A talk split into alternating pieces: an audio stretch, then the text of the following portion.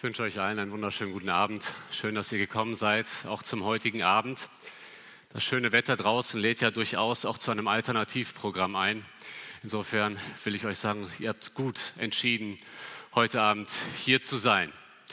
Das Vorprogramm war bereits eigentlich schon eine Predigt für sich. Vielen Dank, lieber Matthias, für dieses ehrliche und starke Zeugnis und auch für die passenden Lieder als Einleitung für diese Predigt. Laut Statistik leben in Deutschland 44,9 Millionen Christen.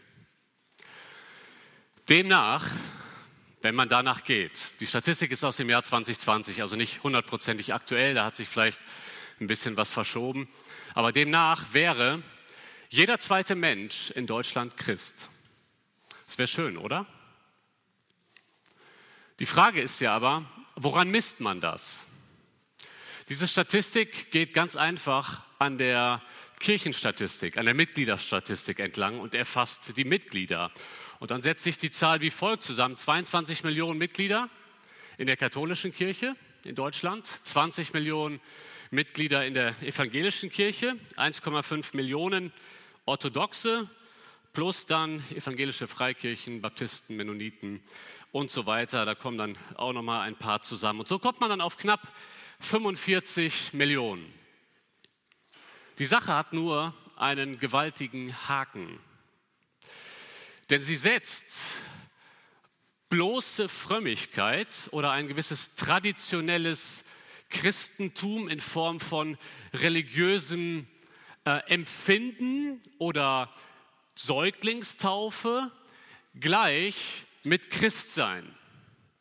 Und schaut mal, wenn wir danach gehen, dann kann es ja passieren, dass viele Menschen in Deutschland sich für Christen halten, ohne wirklich Christen zu sein. Und das ist verheerend, denn letztendlich, wenn sie irgendwann vor Gott stehen, der Hebräerbrief sagt, es ist den Menschen gegeben, einmal zu sterben, danach das Gericht. Kann es sein, dass sie vor Gott stehen und Jesus sagt ihnen, ich habe euch nicht gekannt? Und das entscheidet über die Ewigkeit. Das entscheidet nicht nur für ein paar Jahre hier auf der Erde. Und deswegen ist es verheerend, dass sich als Christ zu halten, obwohl man es nicht ist, weil man Christsein vielleicht einfach an bloßer Kirchenzugehörigkeit festmacht. Und das ist so fatal. Es ist eine Frage, die eigentlich die zentralste Frage überhaupt ist, wie werde ich Christ, beziehungsweise was macht einen Christen aus? Wer ist Christ? Das Thema heute Abend wurde bereits angekündigt. Es lautet, ein Frommer braucht Jesus. Und vielleicht denkst du, wenn du diesen Titel hörst, bereits, Moment mal, wenn er fromm ist, dann braucht er doch nicht mehr Jesus. Matthias war auch fromm, wenn ich das mal so sagen darf. Er war in der Gemeinde. Er stand sogar auf der Kanzel. Aber er sagt selber im Nachhinein, die Wiedergeburt kam erst später. Es gibt also die Möglichkeit, fromm zu sein äußerlich, ohne wiedergeboren zu sein. Deswegen lautet das Thema heute Abend, ein frommer braucht Jesus. Wir machen weiter in unserer Reihe Menschen begegnen Jesus und wie bereits angekündigt geht es heute um eine Person. Gestern ging es um mehrere Personen und die Ereignisse haben sich förmlich überschlagen. Heute wird es ein bisschen ruhiger. Es ist ein Dialog, den wir uns heute Abend anschauen zwischen einem frommen Mann mit dem Namen Nikodemus, der in der Nacht das Gespräch zu Jesus sucht. Und in den ersten zehn Versen macht Jesus dem Nikodemus deutlich, Frömmigkeit allein genügt nicht. Und das ist mein erster Punkt. Frömmigkeit allein genügt nicht. Und zunächst einmal geht es um die Notwendigkeit der Wiedergeburt. Wir lesen Vers 1. Es war aber ein Mensch aus den Pharisäern mit Namen Nikodemus, ein Oberster der Juden.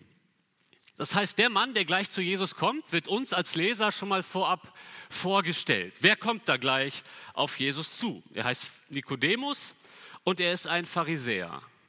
Jetzt möchte ich euch ein bisschen mit hineinnehmen, damit wir den Bibeltext richtig verstehen. Im Judentum gab es verschiedene religiöse Gruppierungen. Ja, es gab verschiedene Sekten im, Juden, im Judentum. Die eine religiöse Gruppierung, das waren tatsächlich die Pharisäer. Dann gab es aber auch die Sadduzäer, die waren so ein bisschen liberaler unterwegs. Dann gab es die Essener, in der Qumran-Gegend niedergelassen. Und da gab es die Ziloten. Die Ziloten waren vor allen Dingen politisch aktiv gegen die Römer. Die, das sind die vier größten Gruppierungen, die es damals im Judentum gab. Und wir lesen hier im Text, Nikodemus, der, den wir gleich näher kennenlernen, war ein Pharisäer. Die Pharisäer waren zur neutestamentlichen Zeit die größte religiöse Gruppierung. Sie glaubten ganz fest an den Teil der Bibel, den wir heute das Alte Testament nennen. Sie würden sich selber als bibeltreu bezeichnen. Das waren die Pharisäer, die Bibeltreuen. Mehr als alle andere von den Gruppierungen, die ich gerade erwähnt habe, strebten die Pharisäer danach, das Gesetz Gottes peinlichst genau einzuhalten. Im Zweifel lieber noch einen drauf, um ganz sicher zu gehen. Aber Sie hatten außer dem Gesetz, das wir hier im Alten Testament haben, auch eine mündliche Auslegungstradition des Gesetzes. Und das Problem an dieser mündlichen Auslegungstradition war, dass sie mit dieser mündlichen Tradition teilweise den eigentlichen Sinn des Gesetzes, also was Gott eigentlich vorhatte, komplett ausgehebelt haben zu ihrem Gunsten. Und gerade in der Bergpredigt kritisiert Jesus sehr scharf diese zusätzlichen Regeln, die die Pharisäer aufgestellt haben. Letztendlich muss man sagen, Pharisäer waren vor allen Dingen Heuchler. Das erfahren wir besonders aus der Bergpredigt. Pharisäer haben es genossen, ihre Frömmigkeit zur Schau zu stellen. Sie haben öffentlich auf dem Marktplatz gebetet. Sie haben wirklich, wirklich diese Anerkennung von den Menschen, oh, was für tolle Pharisäer, wollten sie an sich ziehen. Das waren die, die Pharisäer. Und deswegen hatte Jesus vor allen Dingen mit dieser Gruppe seine schärfsten Auseinandersetzungen. Wer die Bibel ein bisschen kennt, die schärfsten Worte, die schärfste Kritik, die Jesus äußert, immer im Dialog zu den Pharisäern. Er nennt sie ihr Schlangenbrut, ihr blinde Blindenführer. Ihr geht selber nicht ins Reich Gottes und hindert andere daran. Zu dieser Gruppe gehörte Nikodemus. Und dann lesen wir aber weiter hier im Text, da heißt es auch, er ist ein Oberster der Juden gewesen. Wisst ihr, was das bedeutet? Er war auch Mitglied im Hohen Rat. Im Hohen Rat waren nur 71 Personen.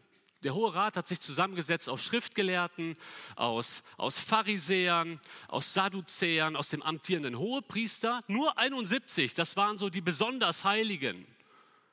Und Nikodemus war einer von diesen 71. Das heißt, Nikodemus war nicht irgendwer.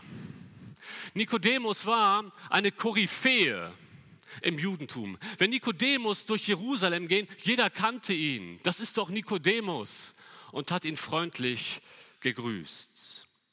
Jetzt heißt es hier über diesen Nikodemus in Vers 2, dieser kam zu ihm, also zu Jesus, bei Nacht und sprach zu ihm, Rabbi, wir wissen, dass du ein Lehrer bist, von Gott gekommen. Denn niemand kann diese Zeichen tun, die du tust, es sei denn Gott mit ihm.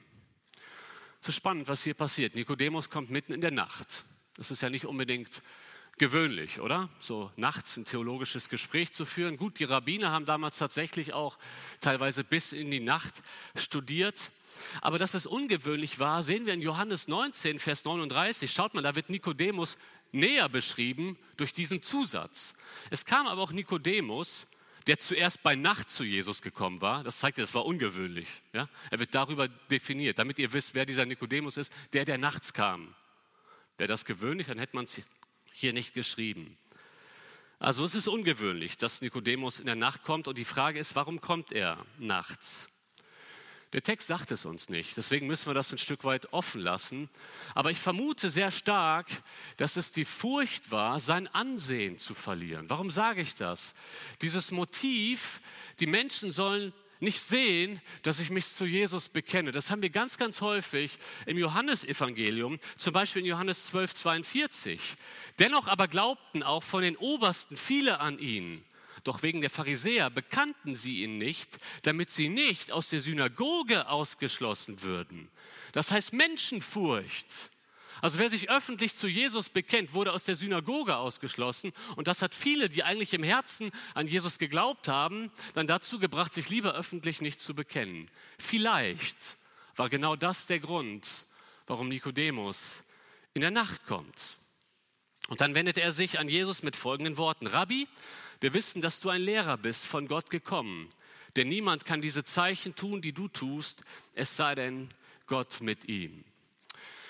Nikodemus spricht hier in der Wir-Form. Das heißt, wahrscheinlich kommt er im Auftrag von mehreren Pharisäern und sagt, eins erkennen wir, lieber Rabbi, irgendwas an dir zeigt, dass Gottes Hand auf deinem Dienst liegt, liegt, weil du kannst Dinge tun, die die wenigsten Menschen können. Hier steht nicht im Text, dass er an Jesus geglaubt hat. Er hat einfach nur Zeichen gesehen. In Johannes 2, Vers 23 sehen wir es. Als er aber zu Jerusalem war am Passa, auf dem Fest glaubten viele an seinen Namen, als sie die Zeichen sahen, die er tat. Also Jesus war bereits dabei, Zeichen zu tun, die die Menschen einladen sollten, an ihn zu glauben. Und Nikodemus hat das mitbekommen als Pharisäer, dass Jesus unterwegs ist und Zeichen tut. Aber mehr haben diese Worte nicht zu bedeuten. Er sieht in Jesus einfach jemanden, auf den die Hand Gottes liegt, so wie Gottes Hand auch mit Mose war, so wie Gottes Hand mit Jeremia war. Irgendwas ist an diesem Rabbi interessant und ich möchte mich auf eine theologische Konversation mit ihm einlassen, auf Augenhöhe. Das ist die Situation, nicht mehr. Darum geht es. Er findet Jesus einfach interessant. Und Vers 3, da heißt es, Jesus antwortete und sprach zu ihm, Wahrlich, wahrlich, ich sage dir, wenn jemand nicht von neuem geboren wird, kann er das Reich Gottes nicht sehen. Jesus sagt hier wahrlich, wahrlich. Man könnte auch sagen 100 pro. Das ist das, was das letztendlich bedeutet. Ich sage dir ganz sicher. Warum macht Jesus das deutlich? Schaut mal, Nikodemus kommt hier mit einem Wahrheitsanspruch zu Jesus. Er sagt, wir wissen, du bist ein Lehrer von Gott gekommen. Und Jesus sagt, Moment, Nikodemus, wenn du hier mit Wahrheitsansprüchen kommst, die Wahrheit beanspruche ich. Wahrlich, wahrlich, ich sage jetzt dir. Und Jesus sagt, wenn jemand nicht von neuem geboren wird, kann er das Reich Gottes nicht sehen.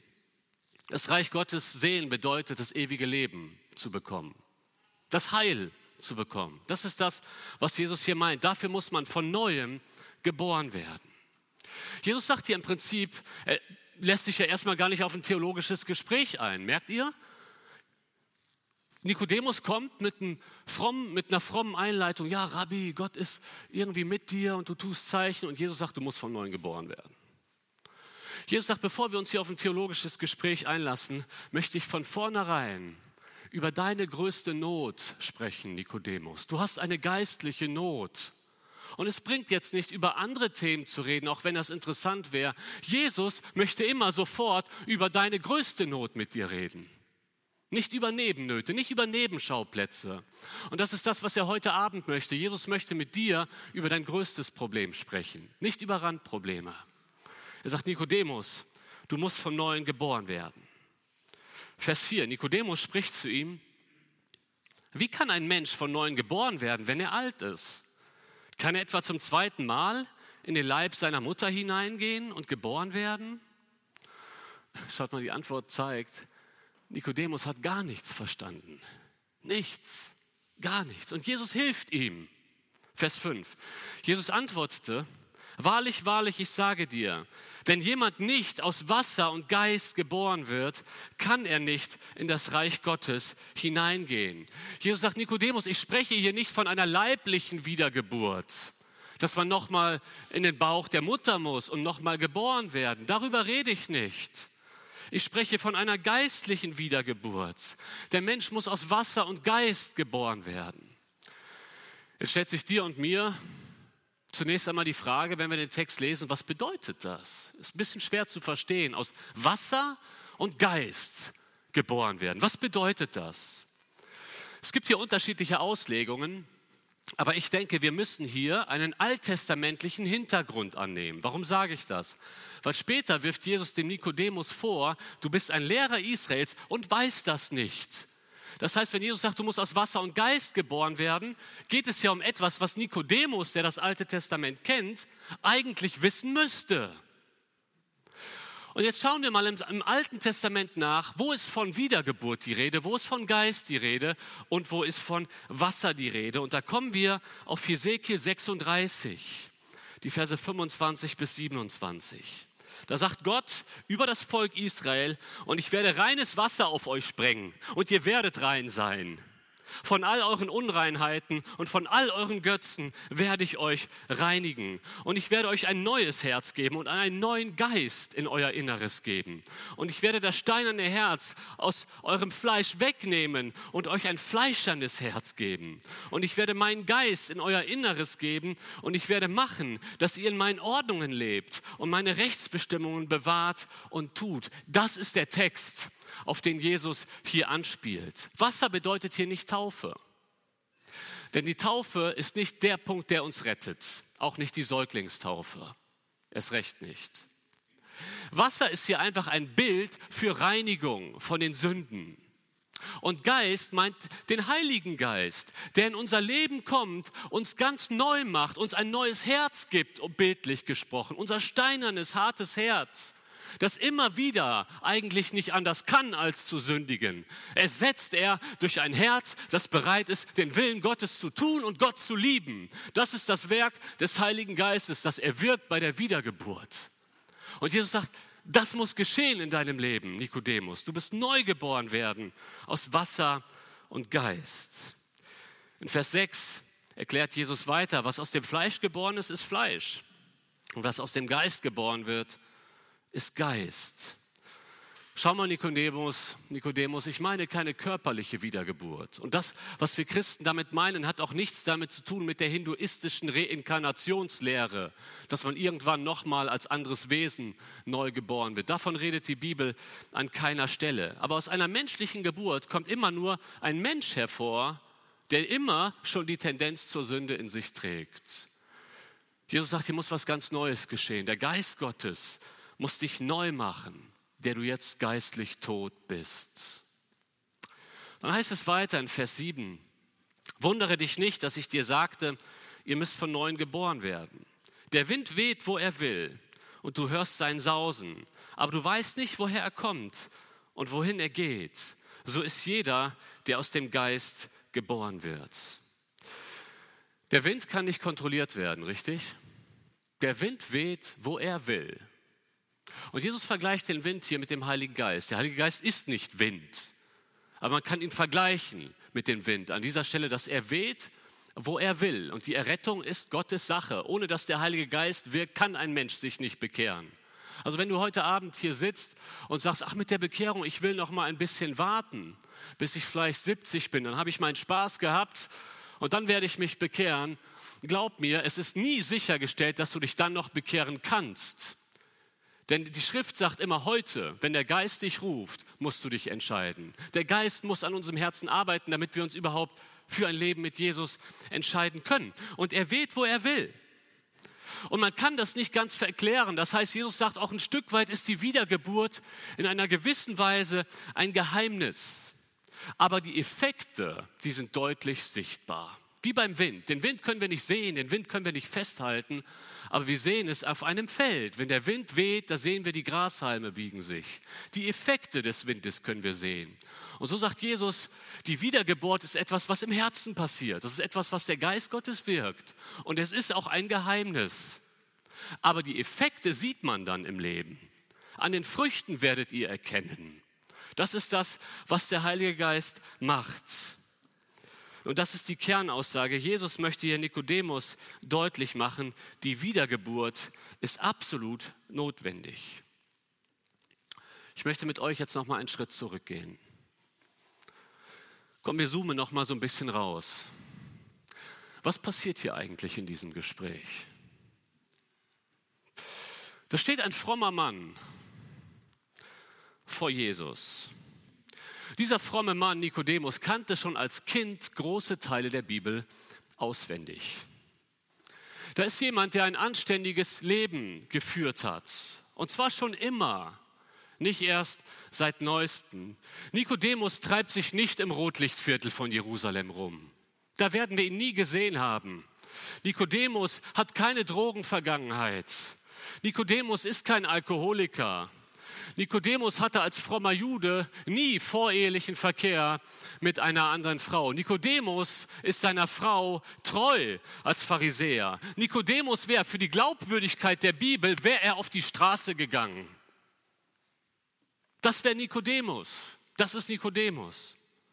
Und äußerlich betrachtet würden wir doch sagen, so jemand, der hätten wir gerne in der Gemeinde, oder? So eine richtig anständige Person. Ganz ehrlich, in letzter Zeit bei uns in Köln, ich bin so dankbar, es kommen so viele Menschen zum Glauben, aber so viele Menschen haben so eine kaputte Vergangenheit. Wir hatten schon alle möglichen Menschen bei uns in der Gemeinde. Wir hatten schon Bankräuber bei uns in der Gemeinde. Er hat eine Bank überfallen und saß im Gefängnis. Also alle möglichen Leute. Und zwischendurch freue ich mich, wenn dann jemand mal vor mir sitzt, ganz anständig. Versteht mich nicht falsch, ich freue mich riesig über diese Zeugnisse, sie bewegen mich zutiefst. Wenn jemand aus der Finsternis in das Reich des Sohnes versetzt wird, so ein kaputtes Leben und Christus macht ihn neu. Versteht mich bitte nicht falsch, es ist eine große Feier. Aber diese Leute haben natürlich auch Ballast mit. Und da werden Seelsorgeprozesse oft nötig sein, weil sie so viel erlebt haben in ihrem Leben. Und manchmal, ganz ehrlich, wenn ich euch in mein Herz schauen lasse, wenn da so jemand kommt, ganz behütet aufgewachsen, sage ich, preis dem Herrn. Was für ein Wunder. Und ganz ehrlich, so jemand wie Nikodemus hätten wir oberflächlich betrachtet vielleicht gerne in der Gemeinde. Kennt die Bibel auswendig fast. Und dieser ist jetzt vor Jesus und Jesus sagt diesem Nikodemus, so wie du bist, kommst du nicht in den Himmel. Oha. Also wenn er das dem Zachäus gesagt hätte, würden wir es verstehen, oder? Zachäus, Verbrecher, du musst vom Neuen geboren werden. Ja, auf jeden Fall, der muss wirklich vom Neuen geboren werden. Wenn er das der Ehebrecherin in Johannes 8 gesagt hätte, du musst von Neuem geboren werden, würden wir sagen, ja. Aber Nikodemus, Nikodemus betet. Er betet zu Gott. Er liest die Bibel. Und Jesus sagt, so wie du bist, kommst du nicht in den Himmel. Du musst erst von neuem geboren werden. Er ist theologisch konservativ. Er glaubt an Gott. Er betet als Pharisäer zu dem Gott Israels. Und Jesus sagt, das reicht nicht. Jetzt würden wir sagen, Jesus, du sagst das doch zur falschen Person, oder? Schaut mal bei der Wiedergeburt, und das ist ganz wichtig zu verstehen, bei der Wiedergeburt geht es nicht darum, dass ein geistlich schwacher Mensch stark gemacht wird. Bei der Wiedergeburt geht es darum, dass ein geistlich toter Mensch zum Leben, zum geistlichen Leben erweckt wird. Darum geht es bei der Wiedergeburt. Und Jesus sagt Nikodemus, du brauchst Vergebung für deine Sünden. Du musst nicht nur ein bisschen verbessert werden, du musst ganz neu gemacht werden. Diese Wiedergeburt braucht Nikodemus. Man kann die Wiedergeburt ein Stück weit mit der Metamorphose vergleichen. Vielleicht kennen wir das noch aus dem Biologieunterricht. Eine Raupe, wir haben hier die drei Stadien auf ein Bild. Eine Raupe ist noch kein Schmetterling, richtig? Eine Raupe kriecht an Blättern entlang, aber wir werden sie nie am Himmel sehen, eine Raupe. Sie kann nicht fliegen. Aber dann verpuppt sich die Raupe und circa vier Wochen später schlüpft etwas ganz Neues daraus, ein wunderbarer Schmetterling, der fliegen kann. Das heißt, aus dieser Verpuppung ist etwas ganz Neues geworden. Ohne Verpuppung wird, eine Raupe nie am Himmel gesehen werden. Ohne Wiedergeburt wird ein Mensch nie im Himmel gesehen werden. Jesus sagt, du brauchst, du brauchst das, was die Bibel Wiedergeburt nennt. Ich weiß nicht, was das mit dir heute Abend macht. Vielleicht gehörst du zu denen, die hier heute hingekommen sind und von sich gedacht haben, ich bin eigentlich okay. Vielleicht dachtest du sogar schön, dass die anderen heute da sind. Du hast gewisse Personen vor Augen. Wenn du von dir denkst, dass du okay bist, dann muss ich dich enttäuschen. Und zwar im wahrsten Sinne des Wortes Enttäuschung. Denn du lebst, du glaubst an eine Täuschung. Es ist eine Täuschung, ihr Lieben. Es ist ein falscher Glaube, wenn du denkst, dass bloße Frömmigkeit, Religionsausübung schon ausreichen wird, dass Gott dich annimmt. Es ist eine Täuschung, wenn du denkst, es reicht, als Säugling getauft zu sein. Das wird schon reichen. Ich bin doch getauft, ich bin konfirmiert.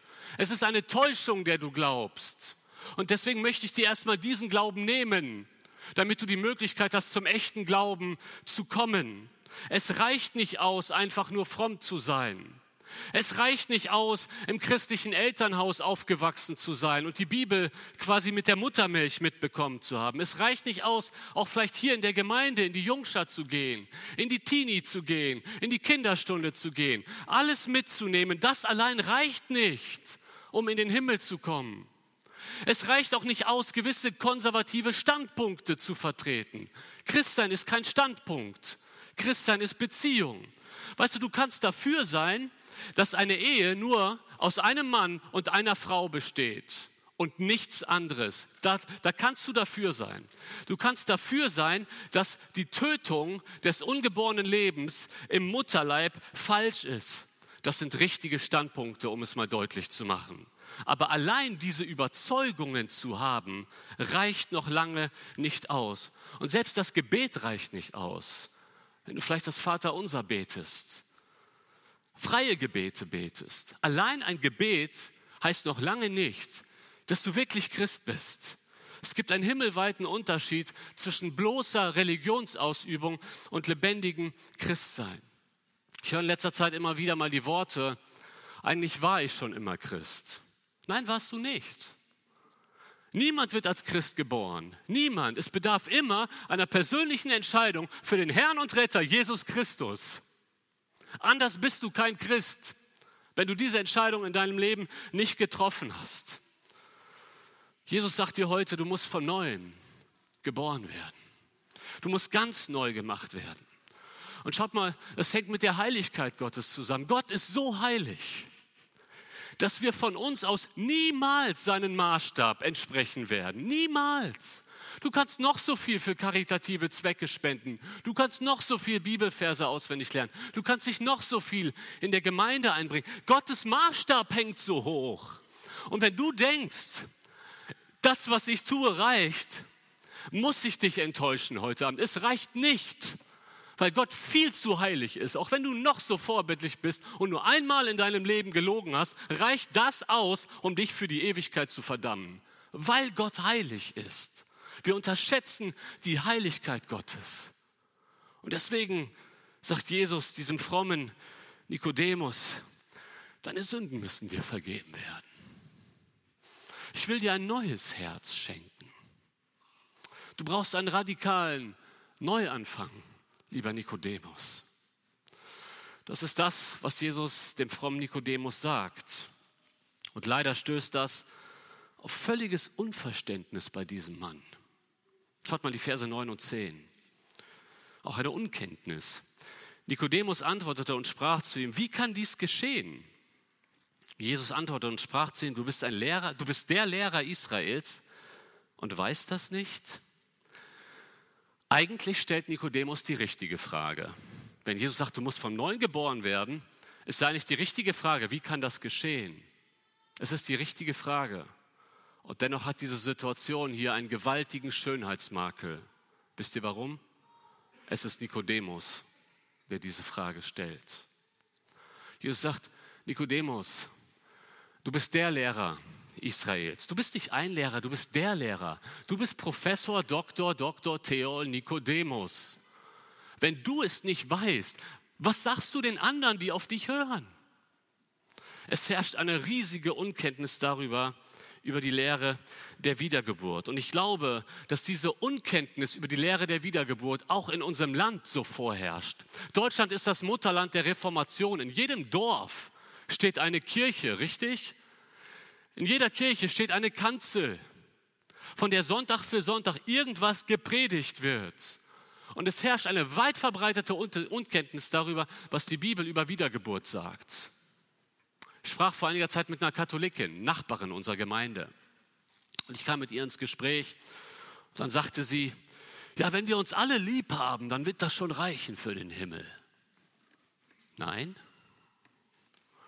Ich war vor einiger Zeit bei einer Säuglingstaufe dabei, ehemalige Arbeitskollegin meiner Frau und ihr Mann. Sie haben ihr kleines Baby taufen lassen wir stehen nicht hinter der Säuglingstaufe, das möchte ich hier betonen, aber wir wollten die Beziehung zu ihnen. Deswegen, die haben uns eingeladen und sagen, okay, kommen wir mit. Und der Priester sagt tatsächlich die Worte, als er das Wasser über dieses kleine Baby sprengt, Name XY wird heute Christ. Ich hätte am liebsten reingerufen. Nein! Schaut mal, mit dieser Unkenntnis über die Wiedergeburt wachsen so viele Leute auf. Meine Frage ist, dachtest du bisher vielleicht wirklich, bloße Religionsausübung, Frömmigkeit reicht, um in den Himmel zu kommen? Ich kann mir vorstellen, dass das jetzt gerade nicht einfach für einige hier ist im Raum. Und ich kann mir vorstellen, dass du dich gerade so fühlst, als wenn der Teppich, der Halt unter deinen Füßen gerade weggezogen wird durch diese Predigt. Und genau das ist meine Absicht. Meine Absicht ist, dir einen falschen Halt zu nehmen und dir jetzt den richtigen Halt vorzustellen.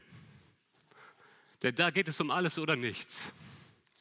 Und damit kommen wir zum zweiten Punkt. Jesus macht deutlich, es geht um den Glauben. Es geht um den Glauben an mich. Und dementsprechend ist der Unglaube bei aller Frömmigkeit das entscheidende Problem. Jesus sagt zu Nikodemus, Wahrlich, wahrlich, ich sage dir, wir reden, was wir wissen und bezeugen, was wir gesehen haben und unser Zeugnis nehmt ihr nicht an. Jesus sagt, das Problem an euch ist euer Unglaube. Denn Jesus hat die Zeichen getan, damit die Menschen glauben, damit sie ihr Vertrauen auf Jesus setzen. Und Jesus sagt, Nikodemus, das ist das entscheidende Problem, dein Unglaube. Dann heißt es hier weiter, Jesus sagt in Vers 12, wenn ich euch das Irdische gesagt habe und ihr glaubt nicht, wie werdet ihr glauben, wenn ich euch das Himmlische sage? Das Irdische ist hier die Lehre der Wiedergeburt im Kontext, weil die Wiedergeburt geschieht hier auf der Erde. Die muss hier geschehen, damit man überhaupt in den Himmel kommt. Und deswegen sagt Jesus, Nikodemus, wenn du das nicht annimmst, was ich schon über die Wiedergeburt hier auf Erde sage, ich möchte jetzt nicht mit dir über den Himmel reden, wie es da sein wird, weil erstmal müssen die Dinge, die hier auf Erden zu klären sind, geklärt sein. Übrigens, dabei hätte Jesus viel über den Himmel zu sagen. Vers 13. Niemand ist hinaufgestiegen in den Himmel als nur der, der aus dem Himmel herabgestiegen ist, der Sohn des Menschen. Jesus erhebt hier göttlichen Anspruch. Er sagt, ich bin der Menschensohn aus Daniel 7 und ich könnte dir jetzt so viel über den Himmel sagen. Ich komme daher. Ich bin Mensch geworden, um dich zu retten, aber du nimmst ja das noch nicht mal an. Und dann schließt Jesus dieses Gespräch mit Nikodemus mit einer Einladung zum Glauben ab. Und dementsprechend möchte ich diese Predigt auch heute mit einer Einladung zum Glauben abschließen. In Vers 14 und Vers 15, da sagt Jesus, und wie Mose in der Wüste die Schlange erhöhte, so muss der Sohn des Menschen erhöht werden, damit jeder, der an ihn glaubt, ewiges Leben habe. Schaut mal, Jesus ist so gütig zu Nikodemus. Wisst ihr warum? Er wählt jetzt einen Text, den Nikodemus kennt, Altes Testament. Da ist Nikodemus der Experte und Jesus will diesen Menschen retten, der vor ihm ist. Und er will, dass er es versteht, worum es eigentlich geht. Nicht um Frömmigkeit, sondern um Glauben an Jesus. Und er wählt das Beispiel aus 4. Mose 21. Das Volk rebelliert gegen Gott und Gott sendet tödliche Giftschlangen in das Lager der Israeliten. Diese tödlichen Giftschlangen töten viele Menschen. Das Volk schreit zu Gott und Gott macht das, was er immer tut, wenn das Volk zu ihm schreit. Er greift gnädig ein. Und er sagt zu Mose, Mose, baue eine bronzene Schlange und, und häng sie auf, damit jeder auf diese Schlange schauen kann. Und jeder, der auf diese Schlange schaut, wird nicht sterben. Und schaut mal, das erfordert auch Glauben, oder? In 4. Mose 21. Wenn die Schlangen hier auf dem Boden rumkriechen, die dich töten, und du nicht mehr auf den Boden schaust, um dich vor den Schlangen zu retten, sondern einfach vertraust, wenn ich jetzt auf diese bronzene Schlange schaue, werde ich gerettet. Dann ist Glauben gefragt. Und Jesus kündigt hier eigentlich seine Kreuzigung an, denn auch er wird hoch erhoben sein auf einem römischen Holzkreuz. Und jeder, der an ihn glaubt, der bekommt nicht nur das leibliche Leben geschenkt, wie bei Mose in 4. Mose 21, sondern der bekommt ewiges Leben. Und ihr Lieben, das ist zugleich die Antwort auf die Frage von Nikodemus. Nikodemus stellt diese richtige Frage. Wie kann das geschehen? Wie kann ich vom Neuen geboren werden? Wie kann ich in den Himmel kommen? Und Jesus sagt, ich werde für dich ans Kreuz gehen. So wie die Schlange erhöht wurde, so werde ich erhöht werden. Und jeder, der sein Vertrauen auf mich setzt, der bekommt das ewige Leben. Das ist eine Einladung für Nikodemus, zum Glauben zu kommen. Was bedeutet es, zu glauben? Das ist mir auch ganz, ganz wichtig, dass du das heute Abend richtig verstehst. Denn alleine an die Tatsache zu glauben, dass es einen Gott gibt, reicht nicht aus. Das glauben auch die Dämonen, sagt Jesus. Das hat Nikodemus geglaubt, dass es Gott gibt. Allein die Tatsache, es gibt jemanden da oben, wird dich nicht retten. Wenn die Bibel vom Glauben spricht, dann meint sie eigentlich immer ein Vertrauen. Ich, ich setze mein ganzes Vertrauen auf Jesus. Ich möchte das mal für, für, also ich möchte es mal veranschaulichen mit einem Bild von einem Sprungkissen, das ich euch hier mitgebracht habe. Solche Sprungkissen, mein Bruder ist bei der Berufsfeuerwehr, solche Sprungkissen verwendet die Feuerwehr vor allen Dingen bei Menschenrettung aus richtig hohen Gebäuden, bei Hochhausbränden. Ja, und gerade bei besonders heftigen Hochhausbränden, wie hier auf dem Bild zu sehen, sind diese Sprungkissen sehr, sehr hilfreich. Diese Sprungkissen, vielleicht machen wir noch mal ein Bild zurück, die sind ausgelegt für Höhen aus 60 Metern. Das ist Wahnsinn. 60 Meter. Ich weiß nicht, ob es hier in Esbekamp ein 60 Meter hohes Gebäude gibt. Vermutlich nicht. 60 Meter ist enorm hoch und dieses Sprungkissen hält es aus. Jetzt stell dir mal vor, du befindest dich in einem brennenden Hochhaus. Und du stellst fest, sagen wir mal im 15. Stock, und es brennt und der Fluchtweg nach unten ist abgeschnitten. Und du merkst, es wird langsam heiß. Die Flammen kommen und du stellst fest, ich bin eigentlich verloren. Die einzige Tatsache ist, ich kann mir aussuchen, wie ich sterben möchte. Entweder durch den Sprung aus dem Fenster oder durch Flammen hoffnungslos verloren in dieser Situation. Und plötzlich hörst du aus dem Megafon der Feuerwehr die Worte, wir haben ein Sprungkissen aufgebaut. Springen Sie aus dem Fenster. Und du stehst am Fenster und du siehst, da ist wirklich dieses Sprungkissen, aber du hast Angst. Statt mal allein zu wissen, dass es dieses Sprungkissen gibt, wird dich nicht retten. Das wird dich nicht retten. Auch zu wissen, dass es theoretisch halten würde, rettet dich nicht. Der Punkt ist, du musst loslassen und dein ganzes Vertrauen darauf setzen, dass dieses Sprungkissen dich wirklich rettet. Und das ist biblischer Glaube. Biblischer Glaube bedeutet, ich vertraue nicht mehr auf meine Frömmigkeit. Ich vertraue nicht mehr, Gott wird mich schon annehmen, weil ich predige. Gott wird mich schon annehmen, weil ich ja getauft bin. Gott wird mich schon annehmen, weil ich schon mal zu ihm gebetet habe. Gott wird mich schon annehmen, weil ich als Säugling getauft wurde. Das, was einzig und allein rettet, ist Jesus Christus und er allein. In keinem anderen Namen ist das Heil. Nur im Namen Jesu Christi. Und das ist meine Einladung für dich heute, dass du loslässt. Dass du loslässt, an deine eigene Frömmigkeit zu glauben, dass sich deine guten Werke zu Jesus bringen. Das Einzige, was du eigentlich mitbringen musst zum Kreuz, ist deine Kapitulation. Und sagen, ich schaffe es nicht. Ich brauche dich, Jesus. Und ich weiß, du wirst mich retten. Und das kannst du tun, indem du einfach mit einem Gebet zu ihm kommst. Schaut mal in Johannes 3, Vers 16. Da sagt Jesus, denn so sehr hat Gott die Welt geliebt, dass er seinen eingeborenen Sohn gab, damit jeder, der an ihn glaubt, nicht verloren geht, sondern ewiges Leben hat.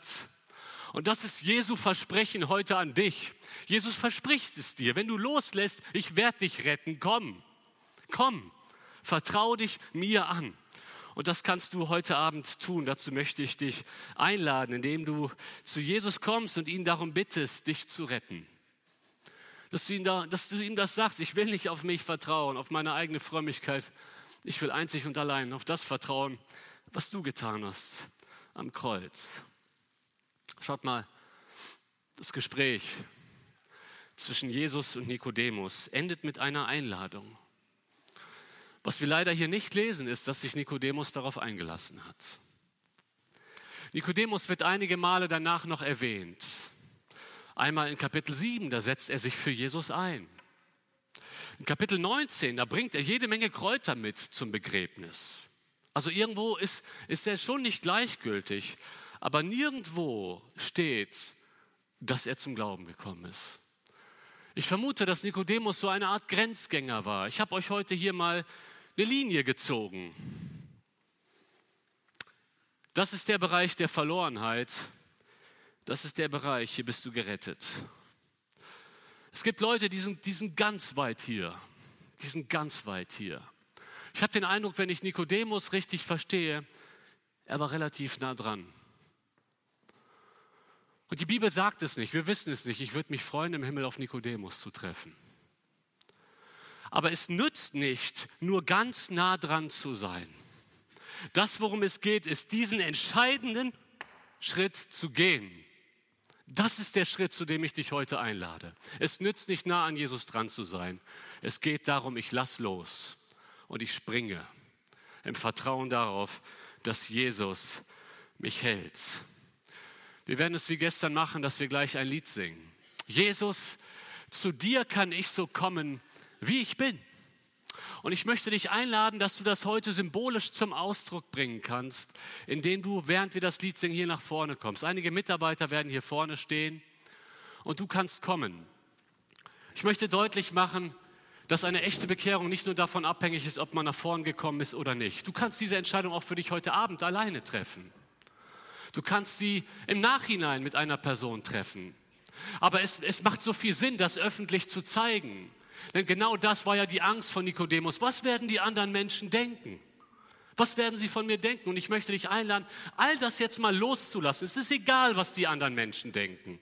Wichtig ist, dass du heute Abend eine Begegnung mit Jesus Christus hast, dass du zu ihm kommst und seine Gnade annimmst. Er wird dich nicht hinausstoßen, wenn du wirklich im Glauben zu ihm kommst, kapitulierst und sagst, Jesus, rette mich. Ich möchte heute Abend aber auch noch eine zweite Gruppe nach vorne rufen. Hier im Raum sitzen vielleicht einige, die eine Wiedergeburt erlebt haben, aber die dann angefangen haben, ein Evangelium Plus zu glauben. Was meine ich mit Evangelium Plus? Evangelium plus Werke gleich Rettung. Ich muss Gemeinderegeln halten. Ich muss mich irgendwie anstrengen und wenn ich was falsch mache, bin ich wieder raus. Ich muss mich irgendwie anstrengen und letztendlich vertrauen wir dann doch auf unsere Werke. Wisst ihr, der Grund, warum André Töfs irgendwann im Himmel ist, hat überhaupt nichts damit zu tun, dass ich predige. Null. Die Tatsache, dass ich Jesus diene, sichert mein Heil nicht um 0,5 Prozent. Ich hatte vor einiger Zeit hier in Esbekamp ein Gespräch mit meinem Opa, der jetzt beim Herrn ist, Torgelower Weg 4. Da saßen wir, er war bereits krebskrank. Und er sagte mir dann, André, Je näher das Ende kommt, desto wichtiger wird mir das Blut Jesu Christi.